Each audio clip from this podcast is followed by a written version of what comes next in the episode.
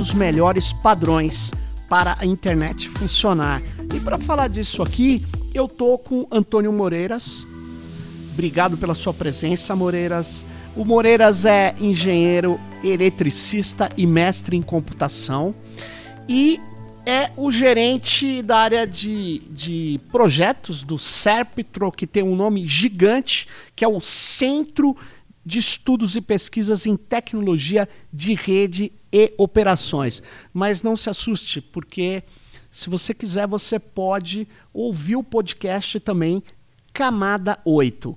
O Moreiras, antes de entrar mesmo na nossa conversa, por que, que você deu o nome de Camada 8 no podcast? Ah, Sérgio. A gente, em primeiro lugar, obrigado pelo, oh, pelo convite, pela oportunidade de estar aqui contigo.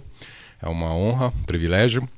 E o nosso podcast é o seguinte: é, a gente, de um ponto de vista técnico, didático, a gente divide a, a, a construção, o funcionamento da internet em camadas. É, e, e, até é engraçado o nome camada 8, porque existiu aí no, no começo da, das redes, existiu uma, uma espécie de disputa de protocolos entre o ISO-OSI. Que era o protocolo ali padrão da ITU, Sim. e o TCP/IP, que é o protocolo da internet, né, o que a gente usa na internet. E o ISO-OSI era mais complicado, ele, ele dividia em sete camadas. E o, e o TCP/IP ele divide menos, em quatro, quatro. Só, né, são menos. E o TCP/IP é o que a gente usa, só que o ISO-OSI acabou virando uma espécie de referência didática. Né? Então, ah. Então, porque a, as funcionalidades das camadas são todas divididinhas, assim, todas bonitinhas. Então, quando a gente aprende na, na faculdade, aprende no curso técnico, a gente aprende as sete camadas e as funções delas. Daí a gente aprende as camadas do TCP/IP, como que elas se, se relacionam ali. E não existe uma camada 8. Então, o que, que é a camada 8? A camada 8 é a parte não técnica. É, ah, é, são os usuários, são, são eh, toda, toda a parte de, de uso da internet. Então a gente brinca que se qualquer coisa der errado, a culpa é da camada 8. É da camada 8. Então, Exato. Então, olha aí. Agora eu entendi, foi preciso gravar esse podcast aqui para entender o nome do podcast Camada 8. Pois é. Obrigado é. aí, Moreiras. Olha só. É, o que, que é o SERPTRO? Aqui no NIC-BR? Tá. O Ceptro é uma área do NIC-BR que cuida de diversos projetos relacionados à infraestrutura da rede, à infraestrutura da internet. Também a, a disseminação de, do uso de bons padrões técnicos, de boas práticas técnicas para o uhum. pessoal dos provedores. Então, por exemplo, hoje o, o, PTT, o IXBR, ele é um departamento separado aqui do NICMR, mas ele nasceu dentro do Ceptro. No Ceptro a gente tem uma área lá que cuida de medições de qualidade da internet. E a gente tem uma área, que é a área que eu tomo conta, em que a gente cuida de é, cursos, cursos é, de capacitação técnica, principalmente para o pessoal dos provedores de internet, mas para o pessoal das redes em geral, para eles conseguirem operar as redes com maior qualidade. Hum. Mas não só isso, tem projetos que eu gosto de chamar de, de projetos estruturantes. Então, o próprio PTT, o próprio PTT é um projeto que organiza. PTT é o que, Moreiras? Ponto de troca de tráfego. Uhum. Ponto de troca de tráfego são estruturas na internet, dentro de data centers, conjuntos de data centers, onde as redes que formam a internet, os provedores de outras redes, vão lá e se interligam para poder fazer a comunicação entre eles. É uma das formas que tem de interligação. Uhum. Então, a gente tem esses PTTs, esses Internet Exchanges, uhum. que é um uhum. outro nome, é o nome que a gente usa, a gente adotou um nome internacional, uhum. x.br, uhum. para ficar mais facilmente conhecido, até porque tem muitas empresas de fora do Brasil que vêm participar. É, esses PTTs ajudam a organizar a infraestrutura da internet, ajudam a fazer ela, os conteúdos ficarem mais locais, a, a, troca dos dados ser mais localizada. De uma forma geral, a internet fica mais organizada, fica mais rápida, fica mais barata. É, traz um monte de vantagens. A gente tem outros projetos uhum. que são mais ou menos estruturantes. Né? Tem um projeto que é bastante ligado aos PTTs, inclusive, que a gente chama de OpenCDN. Uhum. CDN são são estruturas de distribuição de conteúdo na internet. Então.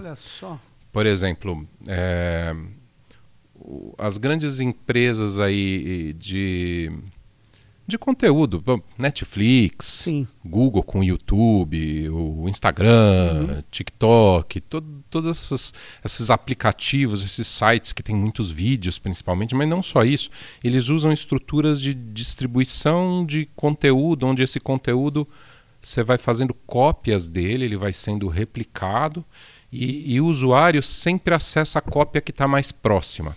Sempre ah, acesso. Tipo um cache, assim. Isso, são uhum. caches, são, uhum. são cópias locais com toda uma lógica bem complicada por trás então disso ele aí. tem que, Moreiras, botar um monte de servidor ali nesse CDN. Isso, servidores espalhados pelo mundo inteiro. Daí, às vezes, algumas empresas adotam a estratégia delas próprias, montarem uma estrutura para isso. Uhum. Por exemplo, o Google tem a estrutura deles de distribuição de conteúdo. A é, o Netflix tem a estrutura deles de distribuição de conteúdo. O Facebook tem a estrutura deles de distribuição de conteúdo, a Meta, né? É, tem outras empresas, por exemplo, a Disney. A Disney que hum. lançou aqui o Disney Plus, os outros Sim. canais. Eles usam empresas terceiras especializadas na distribuição de conteúdo. Então, por exemplo, a gente tem a Akamai, a Cloudflare, a Asion, a GoCache. Elas montam essa estrutura de servidores espalhados com, com, com essa função de replicar o conteúdo, de levar o conteúdo para mais perto do usuário. Hum. E essas empresas que têm o conteúdo contratam essas outras para fazer a distribuição. Então, uma Disney, por exemplo, uhum. que quer montar aquele serviço de distribuição de vídeos, e se eles não querem ter o trabalho de montar uma estrutura própria, eles podem contratar uma Akamai, uma Asion, uma Cloudflare para fazer essa distribuição para eles. Aí tem, tem vários outros servicinhos que essas empresas de CDN fazem. Eles fazem uma otimização do conteúdo para ele chegar mais rápido no, no usuário. Eles fazem proteção contra ataques, né? proteções de segurança. Agora, e por que que você o, o Nick tem um CDN macro? Não, o Nick não tem um CDN. O, ah. o Nick ele tem uma ele um dos projetos que a gente toca lá no Cetro ah. é, é um projeto de compartilhamento de infraestrutura para incentivar que essas empresas coloquem esses, esses caches, esses servidores espelho, é, de uma forma mais espalhada no Brasil. Então, por exemplo, aqui em São Paulo, em São Paulo a gente tem o, o PTT, esse ponto de troca de tráfego, uhum. é, é o maior do Brasil e é o maior do mundo. Então, oh. naturalmente, empresas de fora do Brasil vêm aqui para São Paulo e se conectam e querem se conectar nas redes brasileiras através de São Paulo. Só que o Brasil, a gente está cansado de ouvir falar, mas é verdade, é gigante, tem tamanho continental, né? Parece um, é, é, um, um, clichê, mas é um é, clichê que é, é verdadeiro. o Brasil tem um tamanho continental, então não dá para o cara, é, uma empresa que vem de fora, querer se conectar em São Paulo e achar que vai atender bem o cara que está lá em Manaus, o cara que está lá em Cuiabá, o cara que está lá em Brasil, o cara que está no Nordeste. Não vai atender bem. É, é, claro que é melhor do que se o cara não está aqui no Brasil. Ah, o cara não tem presença no Brasil. Chegou em São Paulo, claro, está atendendo o cara que está em Manaus, agora está muito melhor em acessar aquele conteúdo claro. do que estava antes. Mas é muito melhor se o cara tiver um ponto de distribuição lá em Manaus, hum. ou lá em Brasília, ou lá em Salvador, ou eu estou citando aqui lugares onde a gente já tem já esse tem. projeto colocado. Então a gente cria uma, uma espécie de uma infraestrutura compartilhada é, e que, em que os provedores que vão que atendem os usuários naquela região vão se conectar lá para buscar aquele conteúdo e eles bancam parte desse custo. No comecinho, o próprio Nick ajuda a, a, a bancar para alavancar o projeto, mas a ideia é que os provedores compartilhem os custos dessa infraestrutura compartilhada uhum. e daí fica viável para esse pessoal que tem o conteúdo vir e, e, fazer o investimento e colocar os pontos de distribuição nesse lugar. E daí isso leva, vamos dizer assim, a, um, a uma experiência de uso da internet com mais qualidade pelo pessoal que está lá. Leva um barateamento de custo, leva... Principalmente para o usuário, é, ele consegue então fazer aqueles streaming, aquelas é, coisas. Exato. Porque o cara senão, vai... se tivesse só uma estrutura na Europa, Isso. podia ter um problema de tráfego de é, dados. É, vai ficar lento, vai ficar ah. travando, não vai funcionar direito. O próprio provedor, ele vai pagar mais caro para ir buscar aquele conteúdo fora do que se o conteúdo está ali, ele está ligado diretamente. Porque quando o provedor se conecta no PTT e os conteúdos estão ali diretamente, ele, ele tem basicamente o custo daquela infraestrutura física. E no caso desse compartilhamento de infraestrutura, eh, ele vai ter o custo compartilhado, vamos dizer, a gente vai, vai ter que contratar um data center para colocar claro. esses servidores, a gente vai ter que contratar uma banda internet para alimentar com conteúdo esses servidores e vai compartilhar aquele custo, mas como é um custo compartilhado, acaba saindo muito baixo. Então sai mais baixo do que o cara ir buscar o conteúdo fora. Então ele acaba conseguindo entregar mais conteúdo para o usuário por um custo também menor. Acaba influenciando o, o, o, o preço da internet na, na região onde está, além da qualidade da internet, que seria o, o principal fator aí. Então você trabalha nesse projeto também? Também nesse projeto. E tem outros. Tem o projeto da Hora Legal Brasileira, em que a gente fornece o, um, o, o tempo, né, uma referência de tempo precisa para os equipamentos que estão ali uhum. fazendo a internet funcionar ficarem sincronizados. E isso é importante para o funcionamento deles, é importante para quando tem algum problema de segurança, a gente saber os registros lá, os logs claro. que vão sendo feitos, saber exatamente o que, que aconteceu antes, o que, que aconteceu depois. Então a gente tem um acordo com o Observatório Nacional. O Observatório Nacional, eles têm lá dentro deles uhum. um laboratório metrológico que é a referência de tempo, que mantém a referência de tempo oficial aqui do no Brasil. Brasil. A hora legal brasileira. E eles contribuem para a hora padrão mundial aí, que é o UTC. A gente tem uma série de relógios atômicos, relógios de Césio espalhados pelo Brasil, que, que fazem, vamos dizer assim, uma escala de tempo brasileira, que é a hora legal brasileira, e ela contribui e com o TC. atômico para não cair energia nunca. É, é não, não é, não é. é o, a definição de segundo hoje é, é, baseada em alguma coisa lá que eu não, eu não daí não me não, pergunta é, entre é. duas variações do estado do, do elétron do césio quando decai. Impressionante. Eu, eu não, não, entendo nada disso. Aí. Se o pessoal do ON agora me ouvir aqui, ah, não é nada disso. É. Mas tem alguma coisa. A definição do segundo tem a ver com o átomo de césio e com alguma característica física do uhum. átomo de césio hoje. Ou seja, então, então uma precisão absurda. É uma precisão tendem a. É. E aí é, eles sincronizam tudo isso. É, é um ele, a, a, gente, a gente. Vocês distribuem a sincronização. A gente, é, a gente pega a hora do relógio de Césio. Tem um relógio de Césio ali atrás da gente, ali, ó, uma é. das luzinhas que estão piscando ali atrás. Rapaz, é um relógio olha. de Césio ali é. Que, tá, que faz parte desse, desse sistema. E a gente pega o tempo disso daí e distribui na internet por meio de um protocolo padronizado que é o NTP e, e os pessoal dos provedores, das redes em geral, podem usar isso gratuitamente, um, com precisão. Uma vez eu fui entrar no Google, ele falou: seu relógio está desincronizado. Ah, é? É, é curioso isso. É que eu sou usuário de Linux, eu tive que uhum. fazer uma sincronização gozado, porque estava dando uma data errada, mas não, não, não tem a ver diretamente com isso, mas tem a ver, porque o, o, a, os prazos de entrega de documentos têm que estar tá validados. É, né? mas mais que isso, né? Você pega hoje a assinatura eletrônica, tudo que tem a ver com criptografia, Sim. muitos algoritmos de criptografia, uhum. ele, eles são baseados em relógios. Se você tiver com a hora do computador errado, aquela criptografia não, não, não vai funcionar. Você não consegue fazer o login Provavelmente serviços. por isso. Eles param, né? Provavelmente por isso que não funcionou. Sim. Porque um HTTPS, talvez, não sei. É. Talvez tenha. É algumas a data coisas de assim. certificados de HTTPS, você vai, você vai achar que o certificado está vencido ou que o certificado está com uma data é. futura é. e ele não vai entrar. Interessante. Então, então são detalhes que fazem a diferença e muitas vezes a máquina para e a gente não sabe. Mas eu queria voltar no negócio. Você estava falando ainda no começo o que, que o Septro faz, né? Uhum.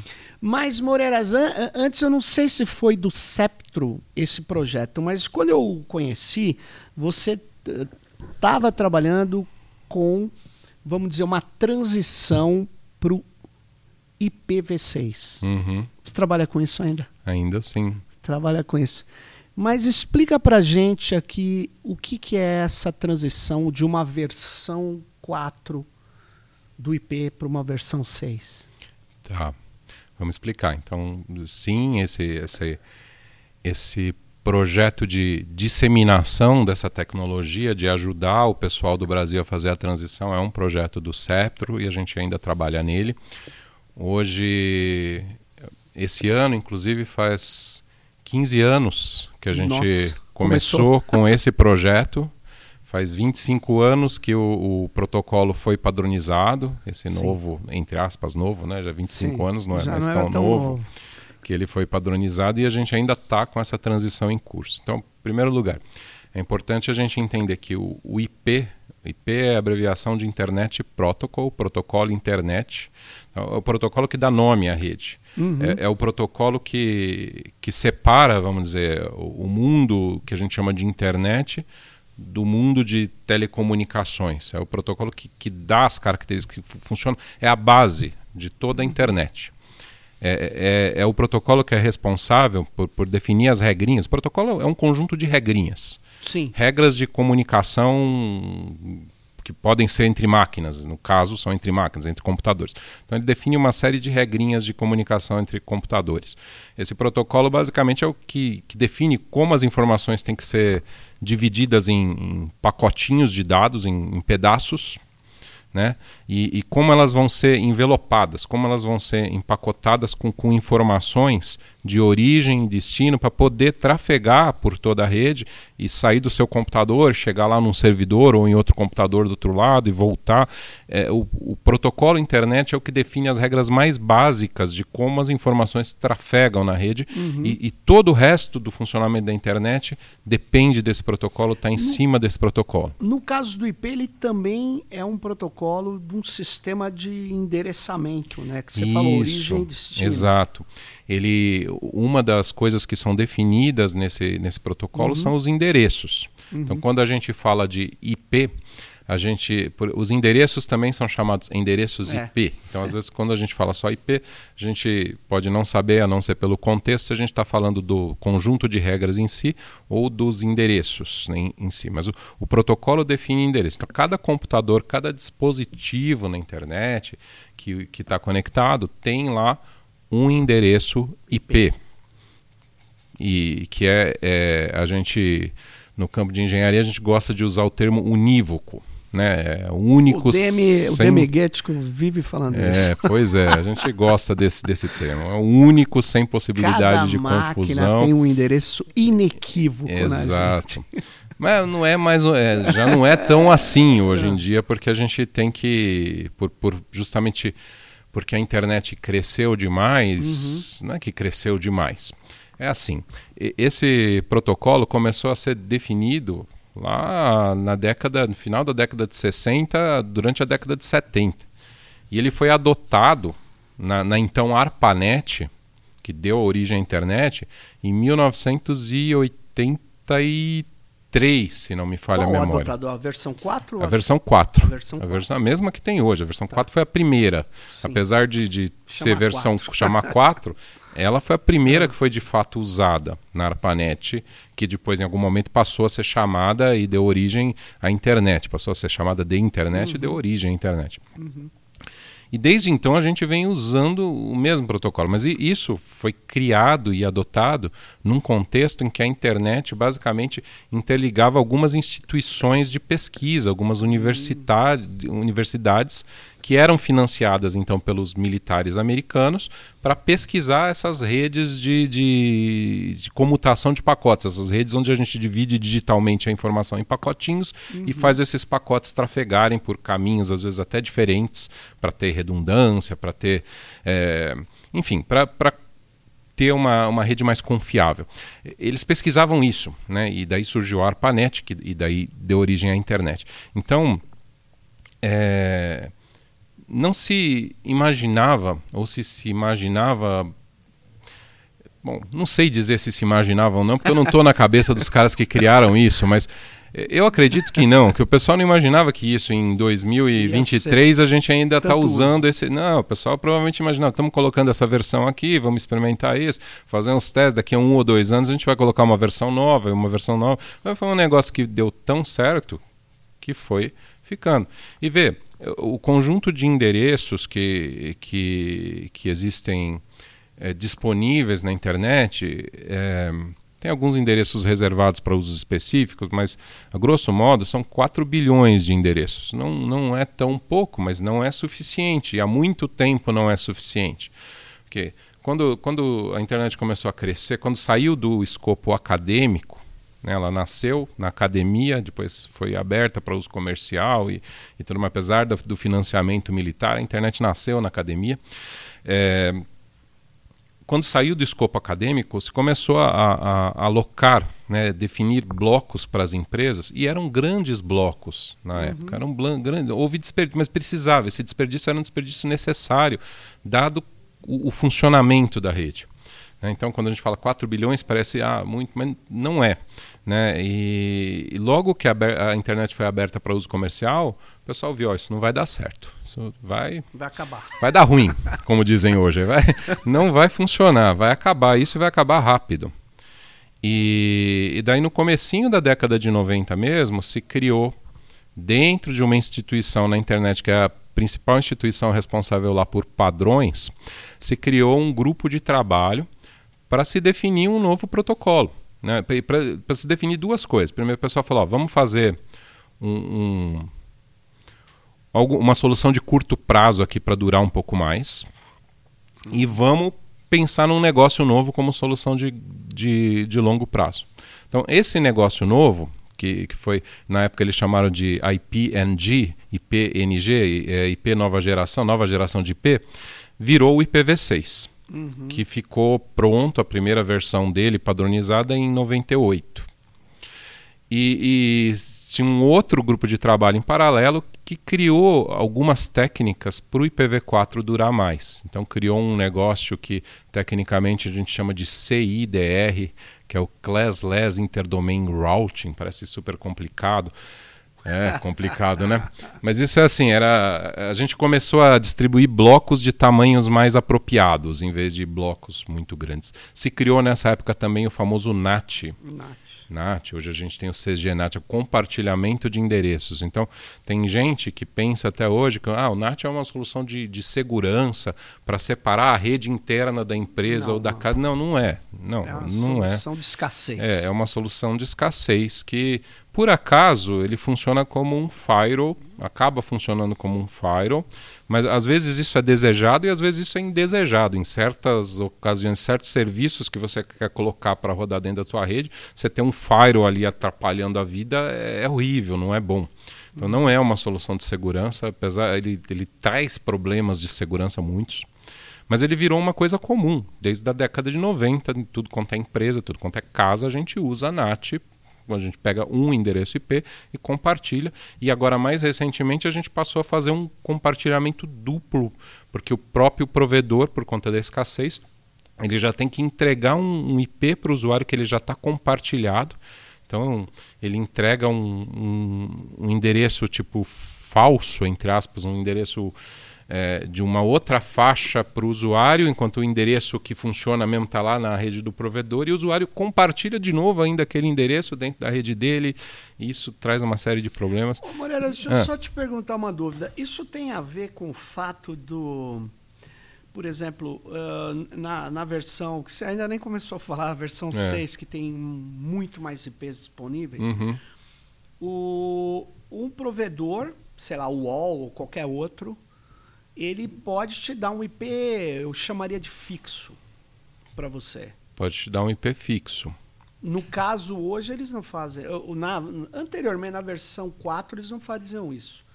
Eles davam de manhã, se entrasse à tarde, eles te davam. É, é, o mais comum para os usuários domésticos é você fazer esse IP dinâmico para ele poder ser reaproveitado. Né? E isso veio na época em da época em que a gente tinha internet de escada, isso fazia um grande é. sentido, é. porque o cara não ficava conectado o tempo inteiro. Claro. Né? E depois, como a internet passou a ser fixa, sei lá, por cabo, por fibra Sim. ótica, isso pa parou de fazer um pouco sentido, mas aí comercialmente continuou fazendo sentido para os caras porque eles usaram isso para diferenciar uma conexão doméstica de uma conexão corporativa, de uma hum. empresa. Então, numa empresa, até hoje, sim, eles ainda entregam mesmo IPv4 fixo, porque a empresa precisa colocar lá, sei lá, um servidor web, um servidor de e-mail. Às vezes coloca, às vezes a empresa usa na nuvem isso, um serviço fora, mas às vezes eles querem ter alguns serviços lá. Uhum. lá. E daí é super importante ter um IP que seja público, que seja um IP de verdade, um IP que funciona mesmo da internet, não um IP compartilhado, e fixo, que seja sempre o mesmo endereço. Para a gente, na nossa casa, não é tão importante isso. Agora, é, essa questão de, de fazer o IP dinâmico, ela veio também da escassez, né, de você poder reutilizar os IPs. E com o IPv6, como você disse, a gente tem muito mais endereços. O IPv6 é basicamente uma uma releitura do IPv4, ele tem algumas diferenças, mas elas não são muito grandes, onde a gente tem muito mais endereços, muitos mais endereços disponíveis. Só que por uma decisão de projeto lá atrás, ele, eles são incompatíveis. Então a, a, transição é uma transição complicada, em que eu não posso colocar o IPv6 para, sei lá, usuários novos e eles simplesmente conversarem com os usuários antigos que estão com o IPv4. Isso não existe. Ah, não existe. Não existe. Eu preciso colocar o IPv6 para todo mundo. E pra, um, na hora que tiver um, quase 100% do, dos os usuários e dos serviços com IPv6, aí eu posso começar devagar a tirar o IPv4, porque ele vai ser basicamente inútil. Uhum. Então essa transição está em curso. Né? É, e ela é super complicada. Na, quando o pessoal fez o projeto do IPv6 lá atrás, não pareceu tão complicado assim. Né? E, do ponto de vista técnico, não é, mas quando você pega a equação inteira, né? equação comercial, equação. O cara tem que comprar um novo hardware, sei lá. Ele tem que comprar um novo hardware, ele tem que treinar a equipe, ele, ele, os recursos são escassos, recurso de tempo é escasso, tem uma série de recursos escassos que o pessoal lá atrás falou, poxa, mas a gente tem 10, 15 anos para fazer isso, dá para fazer tranquilo. Não, não foi assim. Tem que convencer, né? As pessoas tipo não acreditam porque é, tá funcionando agora, eu vou gastar recurso agora, poxa, tem esse negócio aqui, se eu colocar recurso aqui, eu, eu, que eu, eu, aumento meu lucro, meu usuário fica mais feliz, eu tenho menos problema. Tipo assim, tem alguma coisa que se o cara colocar o recurso lá, vai dar um resultado imediato. Tem uma coisa que se o cara colocar o re recurso lá, ele vai resolver um problema que só vai aparecer daqui 15 anos, 10 anos. Então, onde que ele vai pôr o recurso? Na coisa imediata. Então, sempre vão jogando com a barriga né, nessa questão de IPv6. Agora, a transição está andando um pouco mais depressa, por quê? Porque o IPv4 basicamente se, se acabou, está nessa situação de ter que fazer esse compartilhamento. Esse compartilhamento traz uma série de problemas, problemas técnicos, problemas de até legais pra, em algumas situações em que você precisa é, identificar um usuário por alguma razão e, e, o IP ajuda a fazer isso em algumas uhum. situações, daí você não consegue por conta desse compartilhamento. Então, é, começa a gerar insatisfação de usuário, começa a gerar problema com games, problema com algumas aplicações, usuários ligarem para o provedor, reclamar e hoje o cara que tem IPv6 ele ele está melhor tecnicamente então isso começa a incentivar o cara começa a, a sentir no bolso um pouquinho o pessoal da, das redes dos provedores e começam a, a, se mexer nesse sentido de fazer as coisas funcionarem e, e Moreiras dá para falar que o Brasil fez está fazendo uma migração não dá para medir, né? Você dá, mede, dá. Assim, a gente mede, não, não a gente, né? Mas tem Sim. empresas que medem, por exemplo o Google, o Google foi um dos pioneiros é, em implantar IPv6 nos seus serviços. Eles, uhum. ele, eu lembro até que lá por volta de 2008 eles, eles fizeram uma série de eventos lá na sede deles. É, e eles falavam assim, olha, a gente tem um problema do ovo e da galinha aqui. O provedor de internet ele não quer implantar IPv6 na rede para chegar no usuário porque ele fala que não tem conteúdo em IPv6. E o provedor de conteúdo, ele fala que ele não vai botar IPv6 no conteúdo porque não tem nenhum provedor de internet, não tem nenhum usuário apto a acessar esse conteúdo em IPv6. Então a gente vai fabricar uma galinha aqui. O Google vai colocar IPv6. E colocar IPv6 e começaram a chamar esses eventos para falar da importância do IPv6, porque eles viam, ele, ele não era que são bonzinhos, gosto de tecnologia, até, até deve ter, teve, né? Tipo assim, o, é, o mérito pessoal de funcionários que olharam para isso e falaram: esse negócio é importante e é legal, então vamos trabalhar nisso. Mas, como empresa, eu acredito que eles viram: tipo, vamos ter problemas se a gente não fizer isso. Vamos fazer esse negócio que a gente vai atender o nosso usuário com, com mais qualidade, nosso usuário melhor. E aí chamaram. Né? Então, o Google, há muito tempo, eles têm o serviço deles em IPv4 e IPv6. E ele consegue saber, quando você acessa o buscador, por exemplo, ele consegue saber se você acessou o buscador via IPv4 ou via IPv6. Para o usuário é transparente. Se o teu provedor te dá IPv6 em casa, se o teu provedor tem IPv6 disponível, você vai acessar lá www.google.com e, e, você vai acessar. Você não sabe se está via IPv4, se via IPv... e não é para saber. Tem que ser transparente para o usuário final. E, mas se tem IPv6, o Google vai saber que você acessou via IPv6. Uhum. Né? Qualquer cara que tenha o, o, site, a infraestrutura do site, ele consegue lá olhar nos logs, lá no registro, ele sabe se o acesso foi feito via um IPv4 ou via um IPv6. E o Google divulga essas estatísticas publicamente, assim como outras empresas divulgam essas estatísticas publicamente. Então, a gente tem, agora eu não lembro exatamente o, o número de cabeça, mas Sim. em torno de 40% aí dos Olha usuários é, globais e dos usuários da internet é, brasileira também, eles já acessam via IPv6. Eles só acessam o Google e, e, então, consequentemente, a gente pode inferir que acessam também todos os outros sites que estão disponíveis via IPv6. Ô, Moreiras, por que, que altera com games? Você falou que me chamou a atenção, porque tem um monte de gente aí que gosta muito de games. E como é que é isso? Cara, games a gente tem. Bom, games são, são consumidores de, de recursos, né? Bastante consumidores de, de recursos. Mas é, às vezes até por, por despreparo. Por exemplo, a gente tem uma série de problemas com os PlayStations. A, a Nintendo não tem feito um trabalho legal de preparação para essa transição. Então, hum. eles hoje eles estão num ponto em que eles não funcionam direito nem com IPv4 nem com IPv6. É. Não o PlayStation. É o PlayStation. É, desculpa, a, o, Play, o PlayStation. A Nintendo? Não, o PlayStation, desculpa, me confundi aqui. O PlayStation em si. Eles não funcionam nem com IPv4 nem com IPv6. Hum. É, por quê? É, o IPv4 a gente está nessa situação de compartilhamento. Então pode ser que é, eu estou lá com o meu PlayStation em casa, você está com o seu na sua casa, e a gente vai acessar a PlayStation Network para fazer algum Sim. game. Só que o provedor que me atende é o mesmo que o seu. E o IP, o, o endereço que a, a, rede da PlayStation enxerga é o mesmo para você e para mim. Né? Então o cara fala: peraí, como assim? Tem dois é, consoles na mesma casa? Isso está esquisito. Esse usuário deve ser um pirata. Bloqueia esse IP. E daí tem Entendi. 50 outros caras usando o mesmo IP. Entendi. E daí aquele P não funciona mais para game. Aí o cara liga para o problema, parou de funcionar o PlayStation aqui. O que, que eu faço? Né?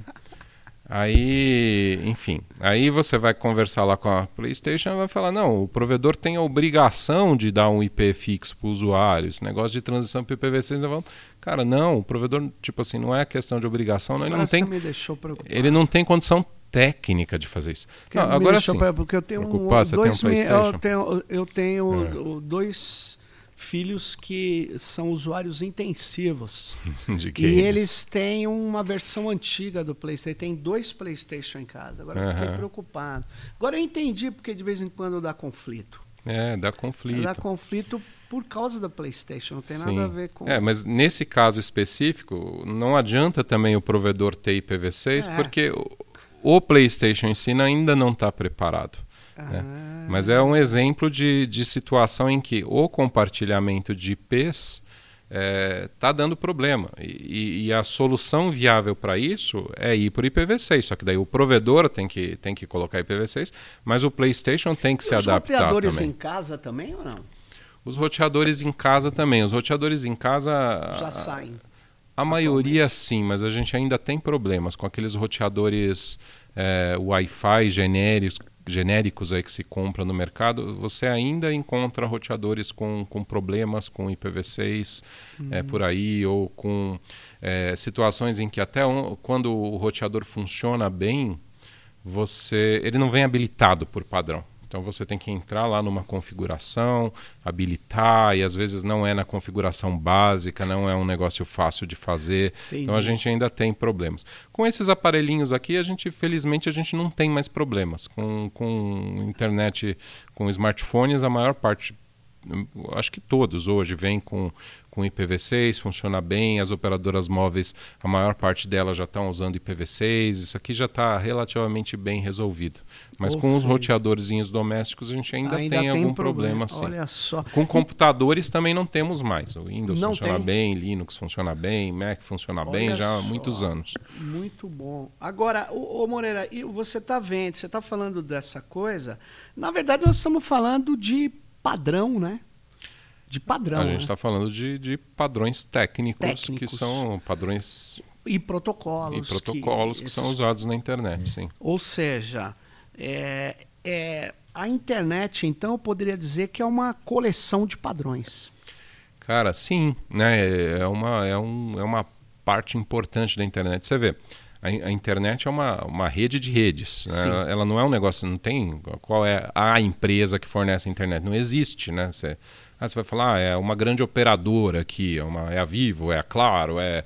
Não, não são. No, no Brasil você tem, sei lá, é, dezenas de milhares, literalmente dezenas de milhares de provedores internet. E, e, são todas essas empresas juntas que formam a internet.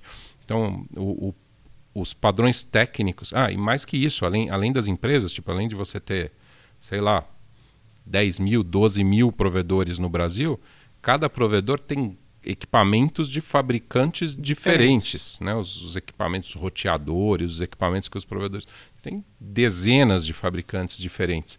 Então, a, a, cola que junta tudo isso daí são os padrões técnicos. Né? Ou seja, não, não importa se eu estou usando um sistema operacional Linux, é Apple ou ou Microsoft, não importa se é Samsung, se é IBM, nem Exato. a IBM não fabrica mais computador, né?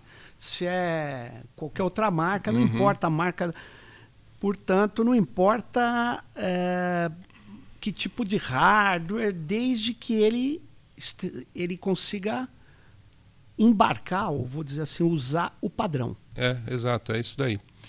E, e é legal que na internet esse, esse processo de definição uhum. de padrão, de padrões, Sim. Ele é bastante aberto. E ele é um, um dos processos na internet, um dos, muito, um dos muitos processos de que a gente pode até considerar um processo de governança, um processo de gerência uhum. da internet, é um dos exemplos de processo bottom-up, né, de uhum. baixo para cima. Porque como que é? Vou, vou dar um contra-exemplo. O tá. contra-exemplo é o mundo de telecomunicações, os padrões uhum. de, os padrões que estão lá na, na, base da rede de envio de sinais, e tal. Cara, você tem a, a ITU-T, que é uma organização lá debaixo da ONU e que tem a, essa, esse braço técnico que define padrões técnicos e, e essas definições são feitas por é, por delegações dos países, delegações oficiais.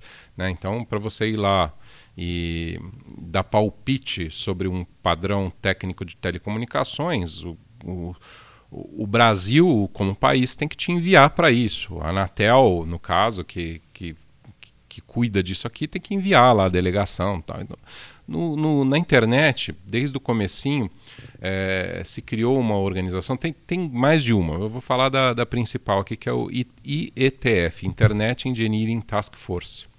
Força-tarefa de engenharia de rede. É, podemos traduzir assim, força-tarefa de engenharia de rede. E é. é. uma organização que ela em si, ela não é nem constituída legalmente. Hum. A, a, Internet Society, a ISO, que funcionou como, como vamos dizer assim, um, um chapéu jurídico para o IETF por algum tempo, agora se constituiu uma, uma outra organização para funcionar como uma espécie de, de um chapéu jurídico aí, mas o que, que é? Um conjunto de, de, de técnicos que, que conversa, que se reúne para conversar sobre esses padrões e definir quem.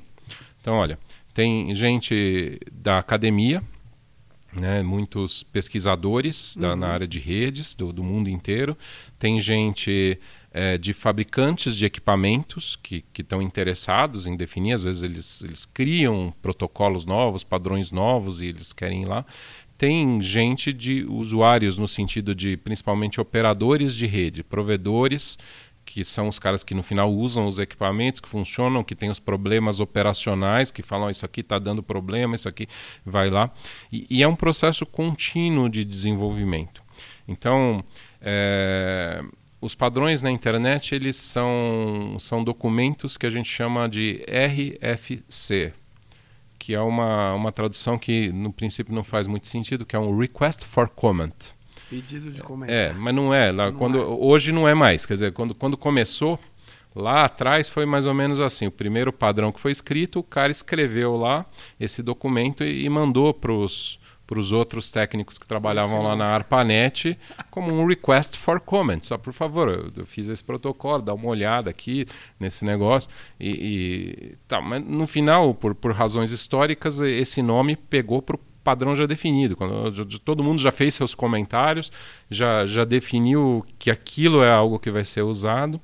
Então vira uma RFC. O, o RFC é uma especificação, é, é uma especificação aberta aberta em, em vários sentidos. Aberta no sentido de que é, ela é aberta para você participar e opinar sobre como aquela especificação do, como aquele protocolo novo ou como aquela nova versão de protocolo, aquela melhoria do protocolo que está sendo feita tem que funcionar. Uhum. E ela é aberta no sentido de ser um documento que qualquer empresa interessada em usar aquilo ou implementar aquilo em um equipamento pode acessar aquele documento gratuitamente, inclusive nesse caso, e implementar. Então, os fabricantes. Ou seja, não, ah. não, não tem veto de propriedade intelectual, nem Não, nada. não tem. É não, aberto, é tem aberto, que ser aberto. É, tem que ser aberto. Uhum. É, quando, por exemplo, se uma empresa privada é, desenvolve primeiro uma tecnologia e quer que aquilo seja usado na internet e vai nesse processo de ETF, ela tem que renunciar às propriedade, à propriedade intelectual, tem que ser aberto. O outro cara tem que conseguir usar e implementar aquilo sem pagar royalties para ninguém.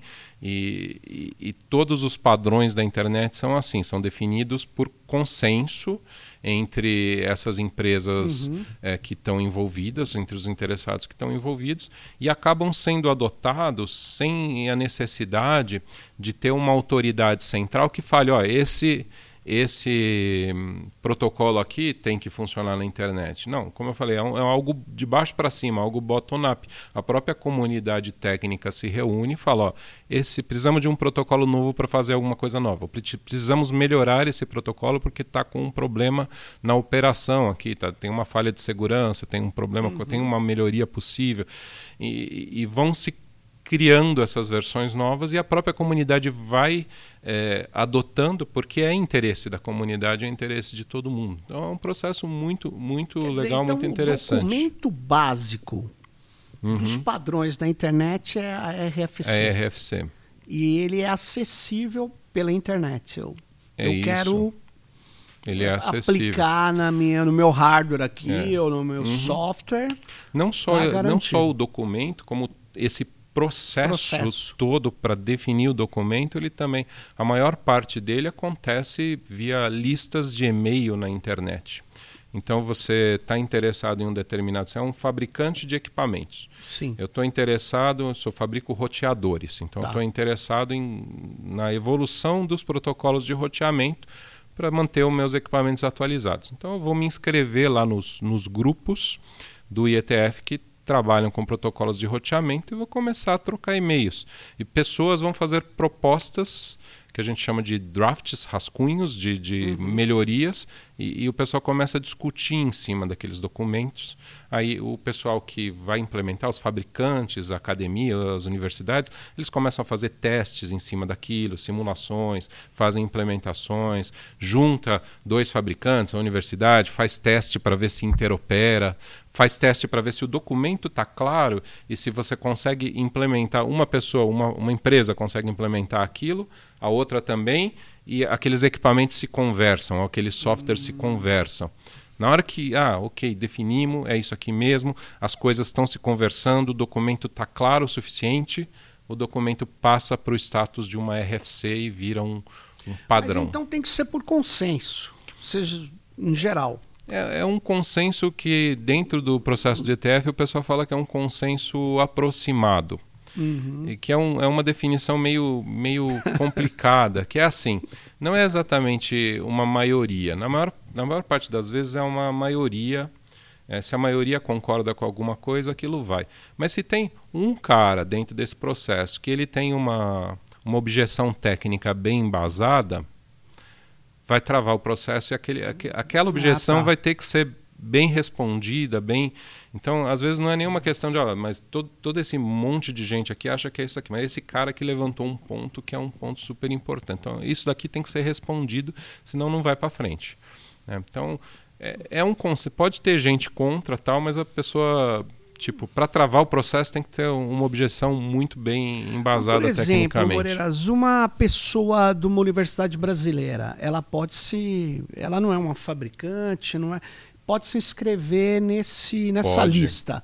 Fala, ó, sou pesquisador, eu quero acompanhar. Uhum. Ele pode? Pode, não precisa nem falar nada. Se inscreve lá e começa a acompanhar. A, a, acompanhar e na hora que se sentir é, apto, começa a comentar. agora, a cultura dos caras é interessante, porque, é. tipo assim, olha, se você, se você é um Zé Ninguém, você não precisa Sim. nem falar de onde você é. Se você entrar lá e começar a fazer comentários, que você está falando coisa com coisa bem embasada, o pessoal vai te ouvir.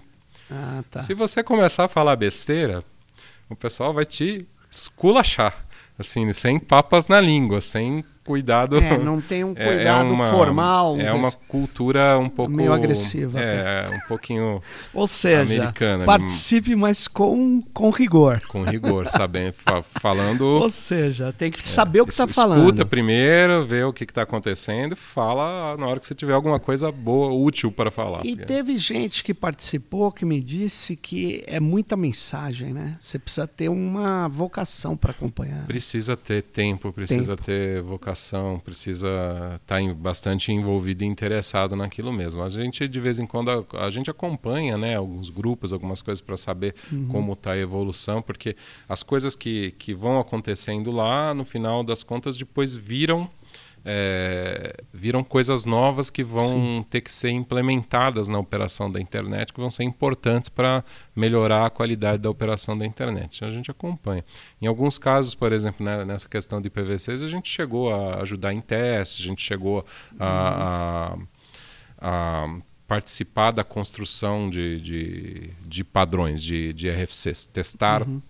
Protocolos novos que estavam sendo desenvolvidos, fazer relatórios, mas é, é um o tempo gasto é, é bastante um, grande. É um é. trabalho e é voluntário, né?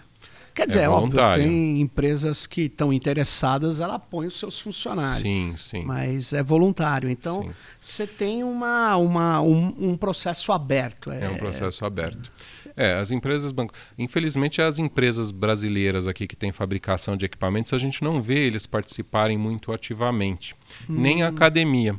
Porque o pessoal hum. na academia aqui tem, tem um problema que eu acho, eu acho bem sério nesse sentido. Olha porque.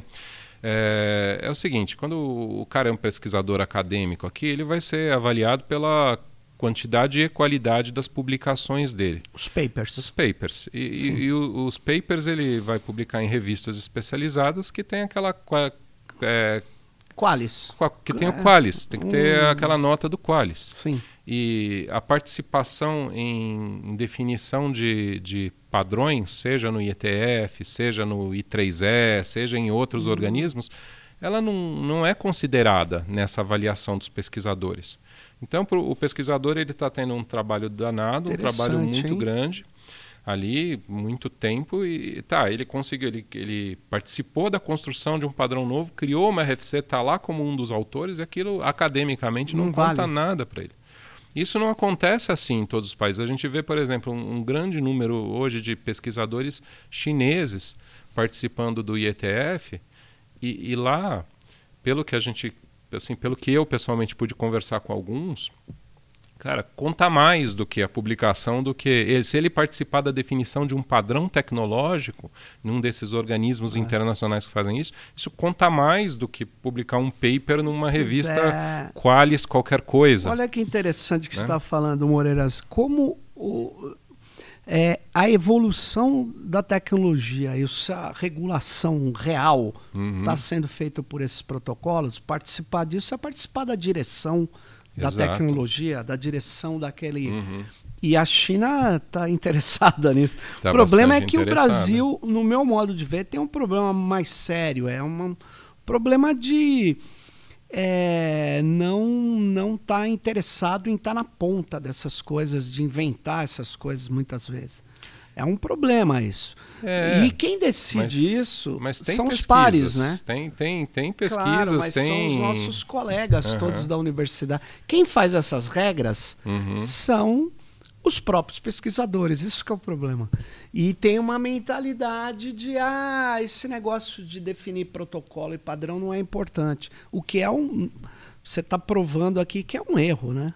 No meu modo de ver, é, é um no erro. meu modo de ver, é, é sim um erro. Né? E a gente vê pesquisas, vamos dizer assim, acadêmicas que, que chegam muito perto do operacional e que provavelmente poderiam estar, tá, esses pesquisadores, ou dentro do escopo dessas pesquisas, eles poderiam estar tá contribuindo também nessa definição mais operacional. Às vezes não, né? Às vezes a, o próprio IETF ele tem um, um braço lá que eles chamam de é, IRTF, que é o Internet Research Task Force. Hum. Seria para pesquisas que elas não estão tão vinculadas ao operacional, são coisas um pouco mais, é, sei lá, para o futuro, umas ideias um pouco, é, vamos testar essa ideia, né? Então, às vezes a pesquisa acadêmica é assim, ela, ah, ok, vamos, vamos fazer um, um protocolo completamente novo que é ele faz o roteamento não por endereço de origem e destino. Isso é um exemplo que tem muitas pesquisas nesse sentido. Em vez de fazer o roteamento por endereço de, de origem e destino, faz o roteamento por conteúdo. Né? Uhum. Pelo, pelo, pelo conteúdo que está lá publicado, tipo, esse conteúdo pode estar tá em vários lugares e o usuário vai chegar no conteúdo. Não interessa onde o conteúdo está. Então, diferente. É um, um conceito completamente diferente que então tem pesquisas de, de vamos vamos imaginar como seria uma internet feita do zero com, com um protocolo com, com, um conceito completamente diferente aí o cara faz implementa testa né? e isso não vai isso não tem como virar um negócio operacional de um, de um dia para o outro mas são ideias interessantíssimas aliás uh, tem uma coisa é. que eu vi eu não sei se uh, curiosidade é o, o, o, os, o protocolo de é, TCP/IP, essa suíte, vou chamar esses uhum. dois, uhum. Ele tem um problema na, tinha um problema a muita distância quando você tá, tem que se comunicar com uma nave espacial, uma sonda, um robô que está lá uhum. para lá de Marte. Por quê? Porque você tem que checar se o pacote chegou não corrompido. Uhum. E tinha, eu me lembro disso, tinha um problema que essa checagem a distâncias muito longas é um problema. É um é. problema. E tinha um grupo. Você sabe se esse grupo ainda existe, desse protocolo intergaláctico? É, não, não, é algo que eu acompanho, mas é algo que é, eu, não, eu, não, acompanho de perto, mas sim existe. E é até interessante porque o, o Vinton Cerf, o Vinton Cerf, Vinton hoje, Cerf. hoje, é um, é um, é um, dos, um, diretor lá no Google, um, um cara que trabalha sim. no Google, mas ele, ele foi um dos caras lá da ARPANET, foi, ele foi um dos pais, ele foi o, um dos inventores do IP, junto sim. com o, o Robert Kahn, lá, o Bob Kahn. Uhum. E, e hoje ele participa desse, desse grupo e que sim, esse, esses tem, é, a gente tem dois problemas, bom, do, do, do, pouquinho que eu sei, né? A gente tem o problema do, do tempo de transmissão da informação é uhum. muito alto e a gente tem o problema de que nem sempre você consegue transmitir a informação. Vê, é, sei lá, tem os planetas têm velocidades de rotação diferentes. Distintas. Tem uma hora que os dois, você está mandando uma informação para Marte, tem uma hora que os dois estão do mesmo lado do Sol, tem uma hora que você tem um de um lado do outro. Não tem como você mandar Entendi. uma informação para o outro lado do Sol, certo? Aí você, você tem que esperar, ou você vai ter mandar por algum outro ponto que vai fazer um, um relay, um meio do caminho, ou você vai, vai guardar Essa aquela do informação. Sol foi boa, hein, Moreiras? Eu é? não tinha é? pensado nisso. É, é verdade. Você, então você vai guardar aquela informação para no futuro, quando tiver uma disponibilidade de comunicação, você mandar. Virou então, a época da BBS, né? É, virou. É, como a BBS que fazia a, ligação à noite para baixar. Então, é, é isso. De bobear, devem usar algum conceito daquela Ou época lá. Ou seja, para resolver esses problemas, a comunidade técnica e os pesquisadores tem que se reunir e resolver esses problemas. Tem. Tem uma outra organização que eu acho ah. que vale a pena citar. Essa eu não acompanho Sim. muito de perto, Sim. mas vale a pena citar, que é o W3C, que, são, que, que é, trabalha nos padrões web. Isso. Essa é organizada de um jeito um pouquinho diferente. É uma espécie de consórcio de empresas. É do de, Tim Berners-Lee, né? Do Tim Berners-Lee, que desenvolveu... É, o, ele desenvolveu a web em si, né? Ele, ele, ele fez uma versão... O HTTP junto isso. com... É, isso. Então, o, o, o HTML, o CSS, é. essas, essas linguagens de definição sobre o JavaScript, essa, essas linguagens de definição sobre como o conteúdo é escrito e apresentado e outras. Tem, tem padrões para dados abertos que são muito, muito usados hoje por, por instituições públicas e, e N outros padrões que são relacionados à web, que é essa parte da internet que a gente usa muito nos, nos navegadores, uhum. até está embutida nos aplicativos de celular também. Você tem essa outra organização que, que cuida disso. O HTTP, o HTTPS, que é a parte de comunicação, Sim. é o IETF.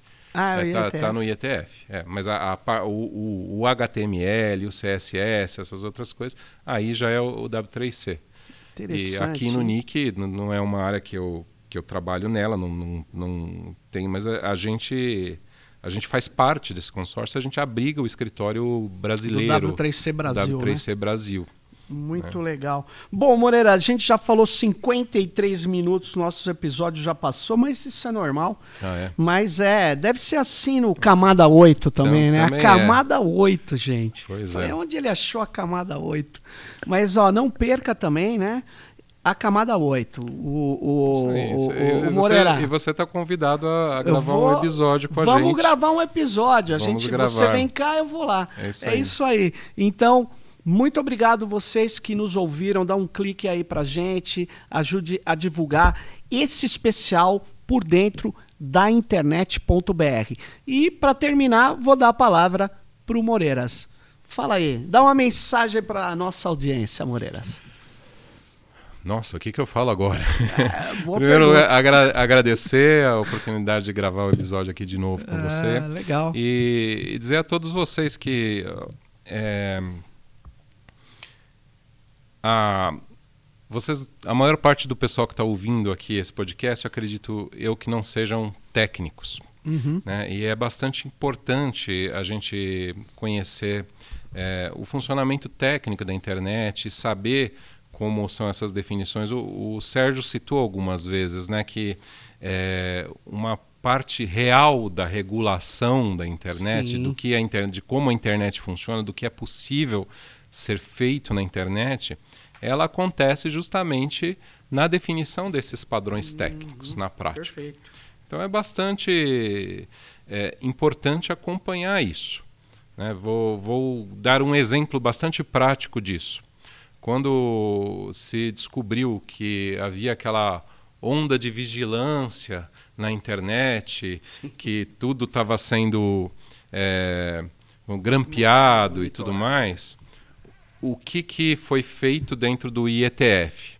Foi, foi colocado lá uma espécie de uma diretriz para que todo o desenvolvimento, onde fosse possível, é, fosse feito com criptografia, com a criptografia ativa e ativa de forma automática, sem que o usuário precisasse ir lá e configurar, é, mesmo que não fosse a, a criptografia mais perfeita do mundo, que, que fosse colocado o que fosse possível ali de criptografia para poder ao máximo dificultar, porque você nunca vai impedir se, se um governo com, com, com os recursos de um governo quer olhar o que, que o Sérgio Amadeu está claro. fazendo na internet, ou o que, que o Moreira está fazendo na internet, eles vão conseguir. Mesmo que tenha criptografia, provavelmente eles vão conseguir. Mas eles não vão conseguir, se tiver criptografia de uma qualidade razoável, olhar o que toda a população está fazendo ao mesmo tempo de uma forma indiscriminada. Ah, então, perfeito. é um exemplo bastante, bastante prático de, de onde a, a parte que é um pouco política da coisa se mistura com a parte técnica. E a gente viu, o ouvinte pode. É, o ouvinte, o.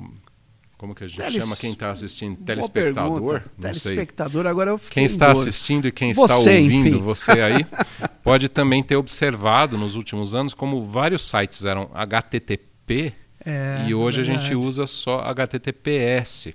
Então, fez parte desse movimento de, olha, vamos colocar criptografia, criptografia automática em tudo.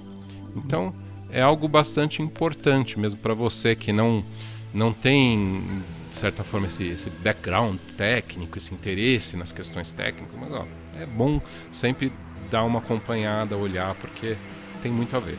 É isso aí. E fique ligado e até a próxima. Tchau aí, pessoal.